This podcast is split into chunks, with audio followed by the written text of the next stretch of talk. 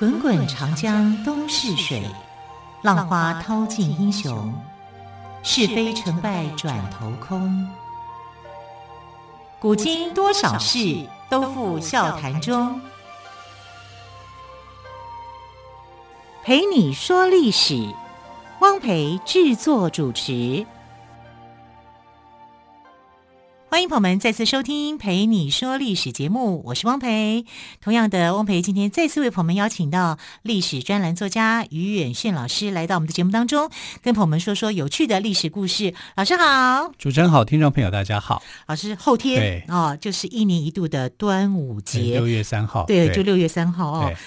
对也就是农历的五月初五，老师，关于端午节的由来，其实我们从小到大都听过，可是有时候也会发现有很多的版本。对关于这个部分，是不是可以请老师来跟我们说一下？对，端午节，我们现在都会认为说，哎，好像就是跟屈原有关的节日嘛，嗯、而且又要吃粽子、划龙舟啊，什么之类的，啊、还有点雄黄啊，对，接午时水啊，嗯、还有立蛋啊，很多民俗的活动，而且它是中国三大传统节日。中国三大传统节日就是农历新年、对端午节跟中秋节，对对，所以端午节是蛮重要的日子。对，就会在端午节的时候啊，家家户户啊会悬挂这个菖蒲艾草啊，表示驱邪啊。尤其呃这几年疫情严重的时候啊，这个仪式啊仪式感好像呃会比往年做的更丰富，因为大家就想说这个瘟疫赶快把它赶走这样。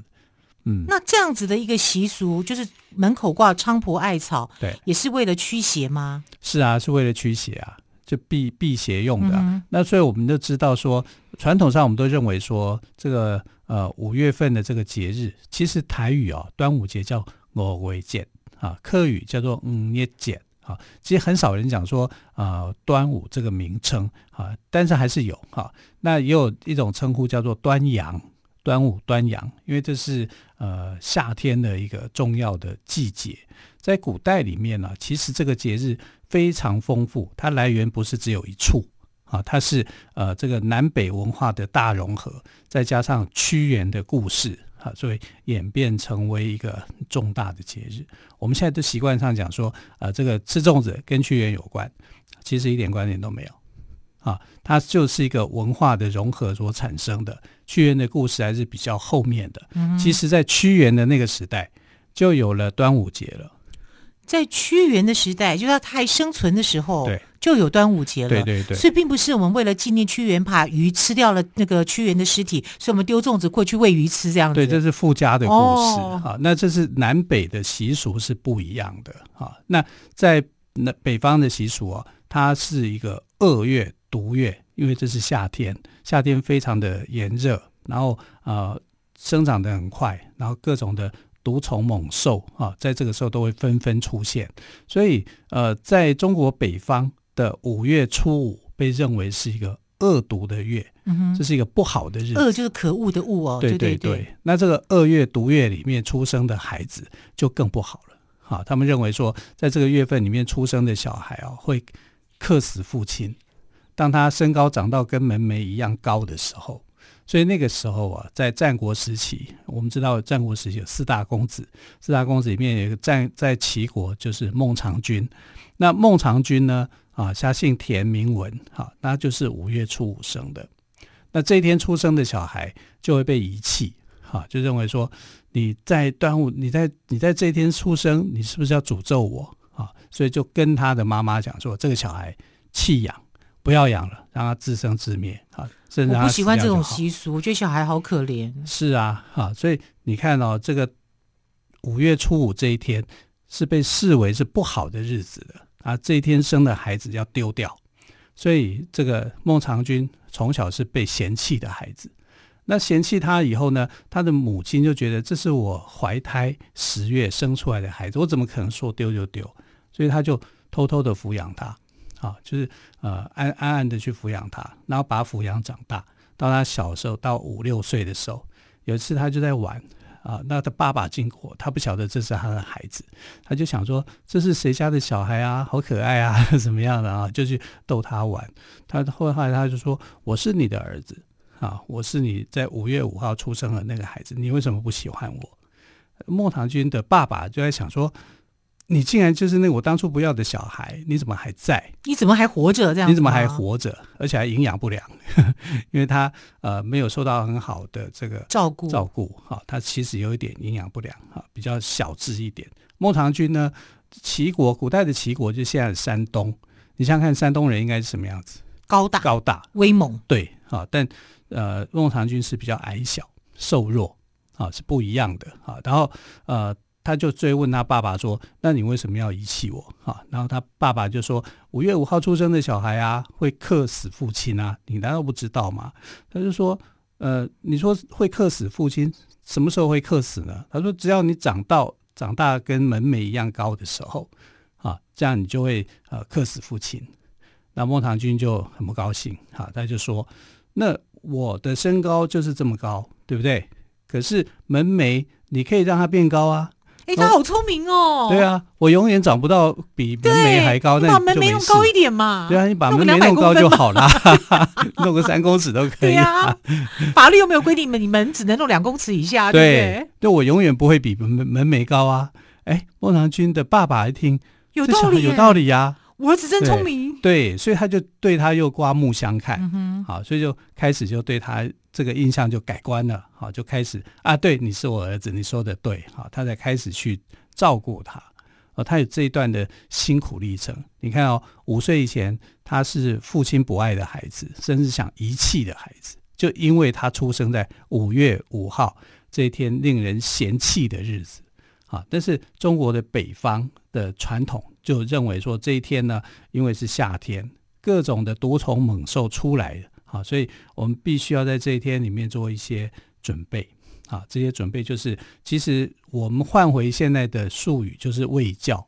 啊，这夏天到了，你的卫教观念应该是怎么样？嗯、啊，那勤洗手啦，对对对，避免各种的病毒啊，嗯、怎么样啊？你要比较呃注意一点一些卫生习惯。对，对，其实是这样，这是在呃中国北方的观念。好，那。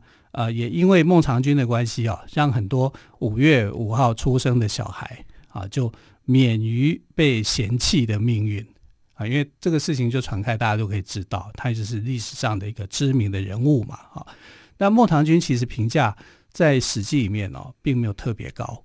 啊，《史记》里面评价最高的四大公子是魏国的信陵君啊，信陵君才是真正那个司马迁心目中理想的人物。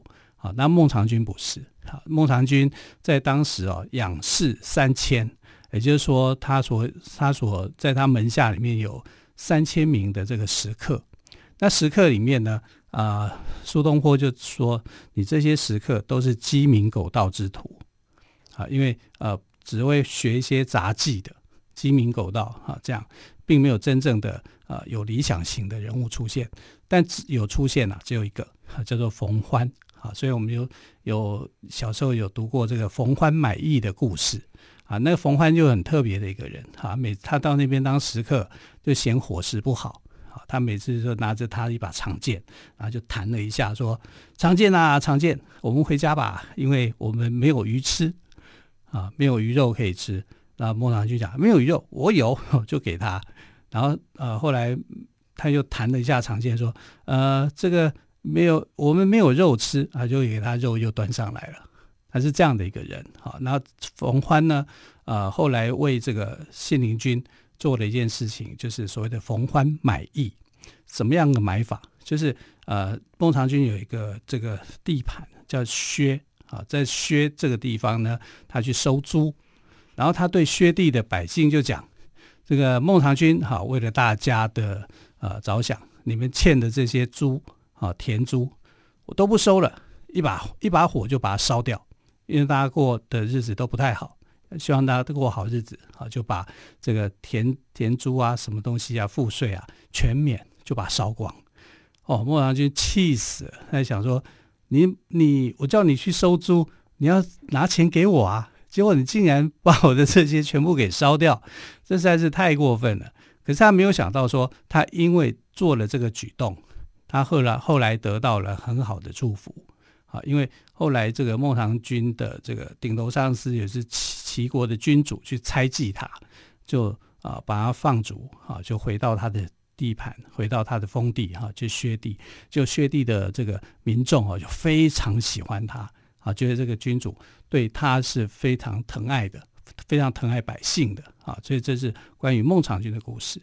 那我们看孟尝君在这个端午节里面，他就有起了一个很大的作用啊。五月五号出生的小孩，不是不优秀的，不是会克死父亲的。门楣可以加高，而且他后天的努力也很强，嗯、啊，这是北方的文化。而且他用他的机智换回了他自己的性命，哎，对对对，对啊，跟父亲的一个重视。对，而且他那个时候才五岁而已哦，太厉害了。那我们可以看到，就是说，呃，原来哦，端午节哦，不是呃一时一地，它是呃融合了北方的文化、南方的文化，再加上屈原的故事。然后才变成我们现在这个样子，所以我们说它是专门纪念屈原的，这也不是，其实这也不对啊，因为在北方就有了五月五号是二月独月的这种说法啊。那重要的就在建立一个卫教的观念啊。夏天到了，各种的疾病发生，我们该怎么样的去克服啊？怎么样去做这种改变？所以才会有那种什么呃，我们看到接午时水啦。还有这个呃挂菖蒲艾草啊，这都是防疫的作用。嗯哼，所以就是注意夏日卫生跟防范各种毒虫入侵哦。对对对，那这都蛮重要的。好，更多关于端午节的习俗，我们稍后再请于老师来我们做补充。谢谢老师喽，我们先休息一下。好。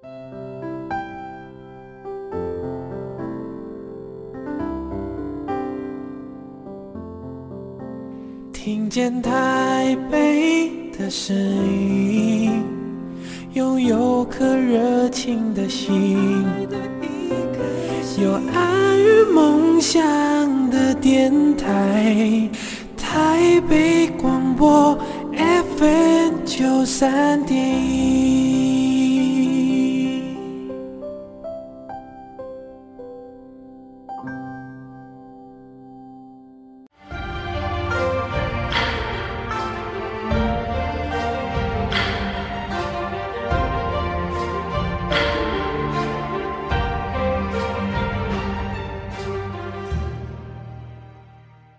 这里是台北广播电台陪你说历史节目。好，我们今天跟特别来宾岳远轩老师谈到了端午节的由来哦，其中谈到了孟尝君，他的命运是他靠他自己搬回来的耶，好厉害哦，翻转了，对，翻转，对，对，对，才五岁耶，就可以想到可以把门楣加高，对，我就我就不会跟门一样高。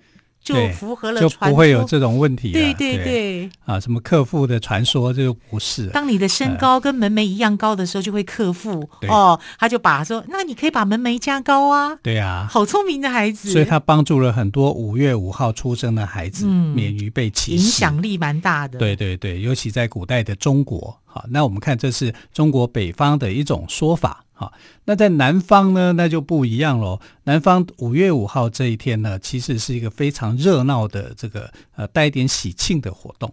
好，为什么呢？因为南方跟北方哦差异很大，北方大部分都是平原，哈，很少有这种呃大江大河、大山。好，那南方呢，多是这种大江大河。大山啊，所以高山流水在南方是一片水乡泽国啊，所以我们看到南北习俗也不一样。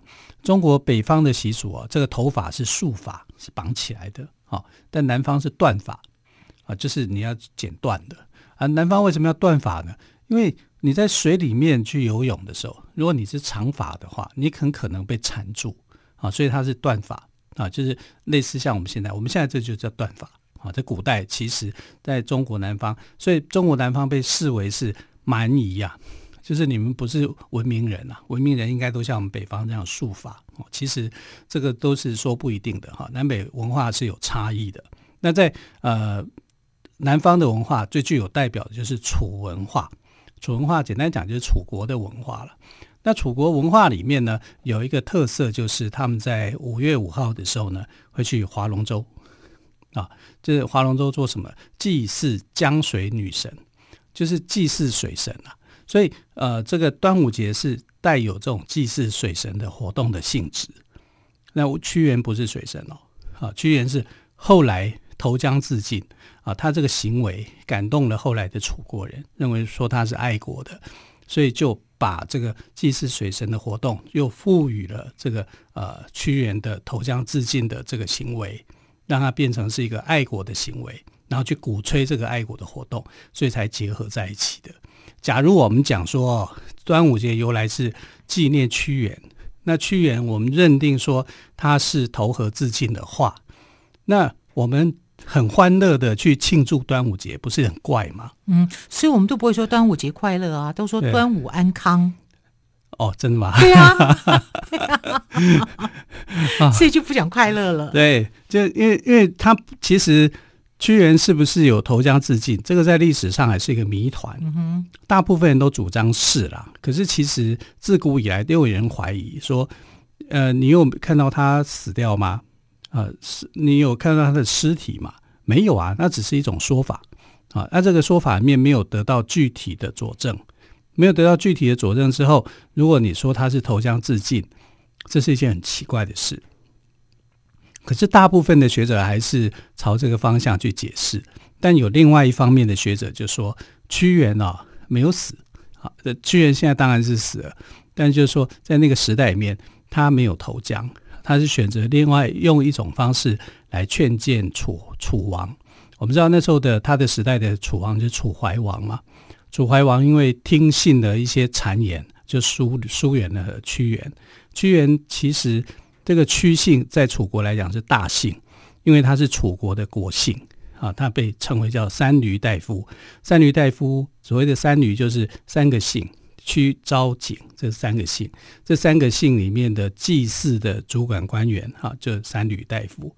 那这三个姓呢，又是从楚国的国姓，楚国的国姓叫做芈啊，这是从芈姓里面过来的啊，就《芈月传》的芈吗？对对对，哦、啊，所以。屈原，你也可以称呼他叫芈平，因为他的原是他的字，好，他的名字叫做屈平，啊，所以你也可以叫芈平或者叫芈原，好，那后来因为屈是他的这个姓氏有有分别嘛，啊，他是屈昭景啊，三闾大夫，所以他其实在楚国的地位是很高的，啊，在屈子嘛，哦，对，屈子，屈子，屈子是。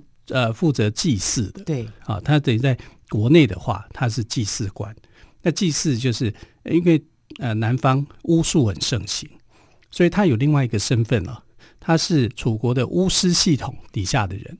哇，啊，祭祀旁边不是有一些巫师嘛？对，他是这个巫师系统底下的人，所以有人就说，呃，屈原没有死，他是回复到他的这个巫师的身份，继续为楚国祈福。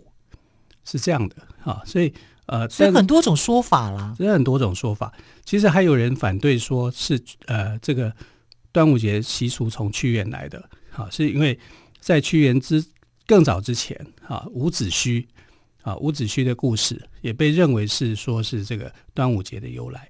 那伍子胥又比屈原要来更早，因为伍子胥是春秋时代的人啊。伍子伍子胥后来就是因为吴王夫差不听他的这个劝谏嘛，啊。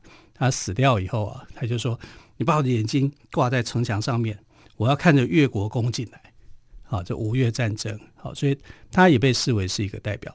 所以我们可以知道说，其实端午节屈原是最后的，嗯哼，啊，最后一个，他其实中原文化跟南方的楚文化相互结合起来的一个呃综合性的一个古老的文化。啊，等到屈原的时代。那就是后人为了要纪念他，所以给了他这样的一个说法，说啊，屈原是五月五号这一天投汨罗江过世的，好，所以这一天呢定为叫端午节。其实这样的一个解释是有点笼统的、武断的啊。他我们可以讲说，呃，端午节是南北文化的一种融合，好，所以你可以看到我们现在端午节里面有各种的习俗，吃粽子，还有呢。还有香包，香包啊，这都是驱邪，这是从北方习俗来的啊。还有像点雄黄，对，有没有写个王字？哎，写个王字，雄黄酒。对，这就不是一个单纯的一种文化啊，这是融合南北合很多地方的啊。所以这个这个故事就告诉我们说，这个区呃端午节的来源是很广的，流传也很久啊。甚至屈原都在过端午节。哎，那于老师，那端午我们不是在立、嗯、正中午要立蛋吗？对。那我看很多人都立得起来，一定要。我是想说，如果我不在这一天立蛋，也立得起来吗？我的问题是在这里，应该可以吧？好，我们等下可以去研究一下。对对对对对对可以立蛋。我觉得这个习俗还蛮有意思的。每次在端午节的这个呃午时的这个时刻哈，大家都在立忙着立蛋。其实这就是一种寻找安康了。所以你刚刚讲的很好啊，就是端午节我们不去。特别的去认为这是一个欢天喜地的一个节日，我们会认为说这是一个平安的日子，对，啊，这是一个很好的概念。那其实古代到端午节这一天的话，它有点像是国定假日，我们现在也是国定假日啊。但端午节的时候，这天也是啊。那希望他全家能够团圆啊。我们中国人为什么叫做三大传统节日？这个三大传统节日呢，就是要家族要团圆，对，啊，就是春节、端午。跟中秋啊，这三个都被视为是这个中国的三大节日的关系。不过今年真的是因为疫情的关系哦，嗯、大家为了不要想远离这个疫情啦，所以就是很多家庭的活动都取消了。不过我觉得呃，健康平安最重要，有缘全家人不是有缘啦，有机会等着疫情减缓，大家随时都可以在一起。对呀、啊。所以，呃，端午节在这个疫情期间呢，就显得格外的更有意义啊，嗯、因为它就是一个防疫的重要节日啊。这一天里面，我们所做的其实很多都是跟防疫的观念是有关的，啊，菖蒲艾草啦，甚至是在胸前啊，这个挂一个香包啊，这些都是去驱除这个瘴疠啊。所在古代的人认为说，我这样的话会让我的身体平安。嗯哼，啊，那。呃，古代的驱除瘴疠，那对我们现在来讲，就是我们要远离疫情，我们要做好自己的随身的保护啊。尤其上个月、这个月，每天的这个确诊人数是多的，哈，这更要自求多福啊。尤其在端午节的时候，这个意义一定要去彰显出来。嗯，嗯好，端午节是一个。在我们来说是一个很重要的日子，很多朋友呢做香包，像小时候我们做的香包哦，跟现在的香包都是多各式各样。以前我们香包都自己做，现在香包都外面买现成的就可以了。对可是如果说爸爸妈妈因为小朋友现在有的是在家里视讯上课啊对、哦，那么不管怎么样，如果在家时间多的话，爸爸妈妈也可以跟小朋友互动手做，我觉得也这这也是一种乐趣。对啊，还有吃粽子，你看现在台湾一年四季到头都可以吃到粽子。老师，你讲到重点了。一年四季都可以吃粽子，可是我觉得在这一天，我们会特别觉得好像应该也要吃。对哦，平常呢，我们真的是走到哪个路边都可以看到在卖粽子。可你你会觉得说可吃可不吃，可是，在端午节这一天，你总觉得不吃个粽子好像怪怪的。对呀、啊，因为呃，端午节这天吃才会觉得有价值感跟那个仪式感。对啊，那其他天吃就觉得好像就是就是吃一餐这样子。对 好，更多呃端午节的习俗，我们明天再请岳远逊老师来告诉我们喽。老师，谢谢您，好谢谢，亲爱的朋友，我们明天再会，拜拜，拜拜。